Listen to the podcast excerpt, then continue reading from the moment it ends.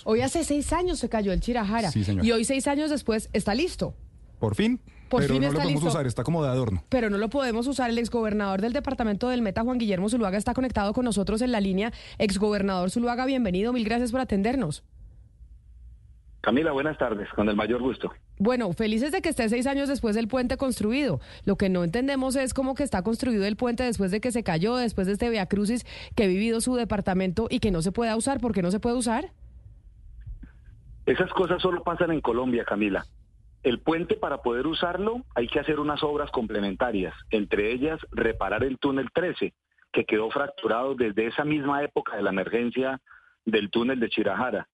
Y le dijimos al gobierno, al anterior y a este, una de las primeras gestiones que hicimos cuando llega el gobierno del presidente Petro fue irnos para donde el ministro Reyes, a decirle que necesitábamos urgente empezar a hacer las obras complementarias, porque el grupo de Luis Carlos Sarmiento Angulo dijo que ese puente lo iban a terminar antes del tiempo previsto. Y así fue. Lo hicieron, lo terminaron creo que tres meses antes del, tiempo contractual. Le dijimos al ministro que reemplazó a Reyes, hay que hacer las obras complementarias, hay que reparar el túnel 13, hay que autorizarlas urgente. Y nunca lo hicieron. Y, y para que se rían de, de lo siguiente, Camila, si el gobierno del presidente Petro decidiera autorizar esas obras hoy, se demoran mínimo año y medio haciéndolas. O sea que el puente de Chirajara hoy es un monumento a la desidia. Eso solo pasa en Colombia.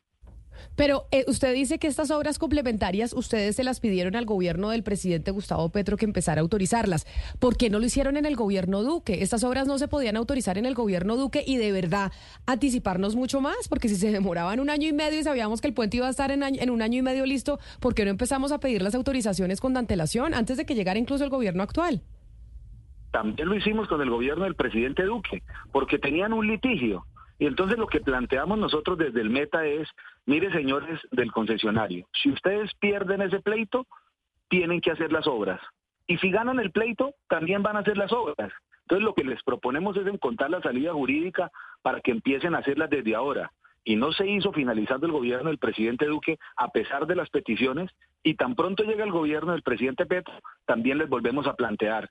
Fuimos desde el Meta y hablamos con Corfi Colombiana.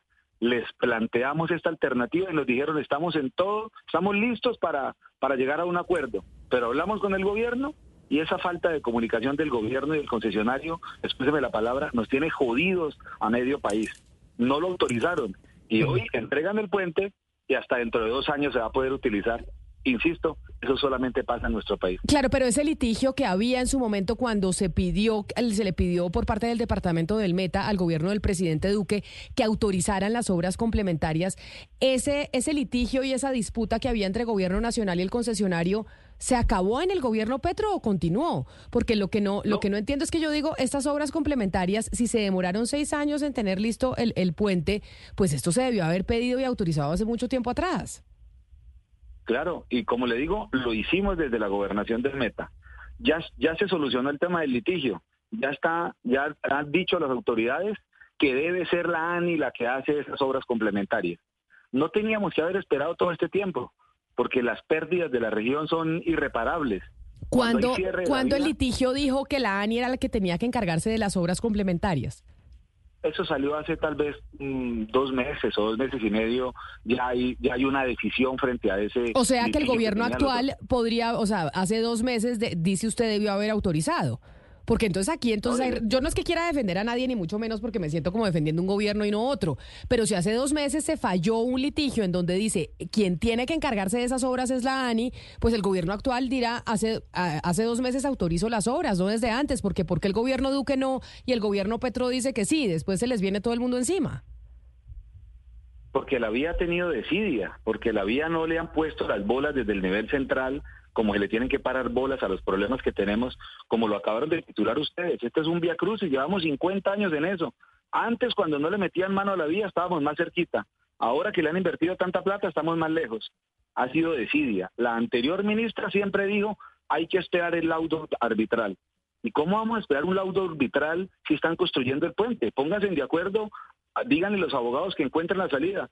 Pero nunca hubo voluntad de ninguna de las partes, ni en el anterior gobierno ni en este.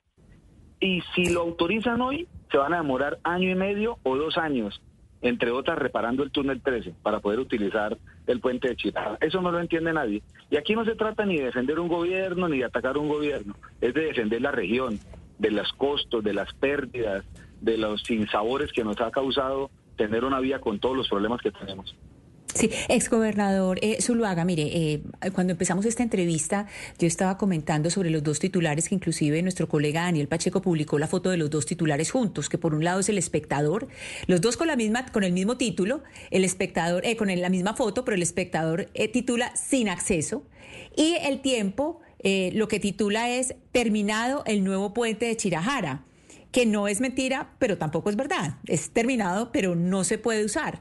Y en ese sentido, mi pregunta para ustedes, ¿qué tanto tiene que ver acá la presión de un grupo económico que es el que está detrás de ese puente y la presión del medio más importante para entender el estado de cosas, de cómo está el puente y cómo han funcionado las cosas hasta ahora? Pues yo no sabría tampoco decirlo. Yo no, no, no sabría cuál es el enfoque de los, de los titulares de los medios de comunicación. Lo cierto es que el puente está totalmente terminado. Es un puente de 100 mil millones de pesos.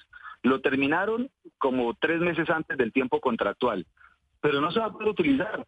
Y hace año y medio, desde ese mismo punto, cuando no había puente, cuando no habían empezado a hacer las bases, allá fuimos con la gobernación del Meta, hicimos un video, hicimos un llamado nacional, pónganse la mano en el corazón, encuentren la salida a que el auto arbitral, cuando salga y definan quién tiene razón o no, de todas maneras el concesionario lo va a tener que hacer, se lo paguen o no se lo paguen. Y hace dos meses salió el laudo y dicen que sí, que tiene que ser la nación la que lo haga, y aquí en el llano seguimos esperando que se defina, como seguimos esperando todo. Acaban de levantar el paro que tenía la vía, vino el ministro, pero recuerden que el ministro vino en septiembre del año pasado, también a levantar un paro, también hizo compromisos, y no se ha cumplido ninguno.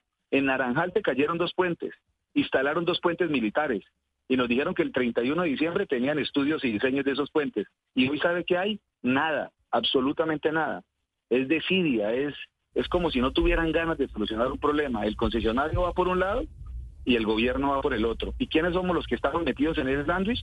Nosotros en el llano. Pues ojalá. que le paren bolas. Ojalá eso se solucione. Además, después de la reunión con los cacaos en Cartagena, ¿no? Porque recordemos que uno de los cacaos es Sarmiento Angulo, dueño del periódico El Tiempo y además eh, dueño de esa. concesionaria. De la concesionaria. Entonces, creeríamos que ahí ya se empieza a articular un trabajo entre el sector privado y el gobierno nacional. Lo que pasa es que, Lucas, si, no, si mal no recuerdo, dentro del trabajo que hizo usted, de las entidades que están acéfalas en el gobierno actual, la ANI no tiene nadie nombrado en propiedad. Estamos con encargado, con director directora encargada, ¿cierto? Estuvo desde el primero, desde el primer día de gobierno, William Camargo, que hoy en día es ministro de Transporte. Camargo pasa en abril de 2023 a la cartera de Transporte como ministro y queda desde ese momento Carolina Barbanti como encargada, es decir, casi un año en interinidad del cargo de presidente de la ANI. Claro, por eso. Y ahí es donde uno dice si es importante tener los cargos en, propiedad. Por eso hacíamos esa lista, ya que hace dos meses se falló el, el, pleito que había entre la nación y el concesionario y ya la ANI es la que tiene que hacer esas obras complementarias. Que sin esas obras complementarias, yo entiendo lo que dice el exgobernador del Meta, pues ese puente Chirajara es un saludo a la bandera. Un puente carísimo, se cayó, lo volvimos a hacer, se ve espectacular, pero no se puede usar, Sebastián. Es como tener un Ferrari sin llaves. Exacto, no lo podemos usar. Lo tiene ahí en el, en el parqueadero, muy bonito, pero si no tiene las llaves, pues Camila no lo puede usar. Y exgobernador, le quería cambiar de tema porque sé que hay una cosa que sería interesante oír su opinión. Yo sé que usted ha oído al actual gobernador de Antioquia, eh, Andrés Julián Rendón, sobre la promoción de un referendo para que los eh, departamentos tengan verdadera autonomía fiscal. Dice él, él pone el ejemplo de Antioquia, que le transfiere a la nación en impuestos 25 billones, pero reciben transferencias solo 5. ¿Cuál es su posición? ¿Usted sí cree que debería ser así, que todo departamento debería manejar ni más ni menos que el recaudo propio que genere? Yo creo que ese tema del que se viene hablando desde, la constitución del 91, de entregarle más facultades a los territorios, de hablar de descentralización, incluso otros hablan de federalismo, eso lo tocamos el año pasado cuando se conmemoró un año más de la Convención de Río Negro. En la cumbre de gobernadores tratamos ese tema. Y yo creo que ese es el camino que las regiones tengan mayor autonomía. No puede seguir pasando que de 100 pesos que se recaudan en el país, 80 se van para el gobierno nacional. Apenas, apenas el 13% para los municipios y el 7% para los departamentos. Es decir, ¿usted apoya ese referendo del gobernador de Antioquia? Absolutamente. Este es un país demasiado centralista. Mire, dicen que Dios está en todas partes, pero atiende en Bogotá. Y a todas las regiones nos toca ir todos los días, todas las semanas, a rogar y implorar para poder hacer cosas en el departamento. Y le pongo un ejemplo en 30 segundos. En el Meta siempre quisimos hacer un hospital, el hospital de referencia para la Orinoquía. Nosotros hacemos el proyecto, nosotros ponemos la plata, pero en Bogotá nos dan permiso, allá nos dicen si podemos o no podemos hacerlo. Yo debía haber entregado el hospital inaugurado y lastimosamente no pudimos, lo dejamos contratado y en ejecución, solamente por una razón, porque autorizan en Bogotá. En temas de educación, nosotros somos apenas pagadores en la Secretaría de Educación. Una aseadora o un profesor lo autorizan en Bogotá. Eso no puede seguir pasando. Las regiones tienen que ser los dueños de su propio destino, no depender de un frío escritorio en Bogotá. Por eso apoyamos completamente esa iniciativa del gobernador de Antioquia y yo creo que ese tema de la descentralización y la autonomía va a ser un tema que va a marcar el camino y va a marcar la agenda de los próximos meses. Pues es el exgobernador del departamento del Meta, Juan Guillermo Zuluaga, quien, bueno, ya sabemos, exgobernador, que se ha hablado mucho que usted eh, se va a dedicar a hacer campaña presidencial, ¿cierto? Ya, igual creo que se lo han preguntado en múltiples entrevistas, pero ese es como el camino que usted empieza a, a trasegar. ¿Ya ha salido de, de la gobernación del Meta? Pues Camila, ese tema todavía está bastante lejano, ese es en el 26 y estamos en el 24. Yo lo que voy a seguir es opinando de los temas de, que nos interesan, sobre todo uno que no solamente nos interesa, sino que nos preocupa, que son los temas de seguridad. Que si el país sigue por el camino que vamos, vamos hacia el abismo. Nos está creciendo un monstruo de mil cabezas que es muy difícil de combatir. Le acaban de regalar otros seis meses de cese al fuego a las disidencias y eso significa que van a seguir creciendo, fortaleciéndose y eso va en detrimento de los intereses del país. De esos temas vamos a seguir opinando nosotros. Pues es el exgobernador del departamento del Meta, Juan Guillermo Zuluaga, exgobernador. Mil gracias por atendernos y por haber estado aquí con nosotros en Mañanas Blue. Un saludo especial. Muchas gracias. Que tengan un feliz día.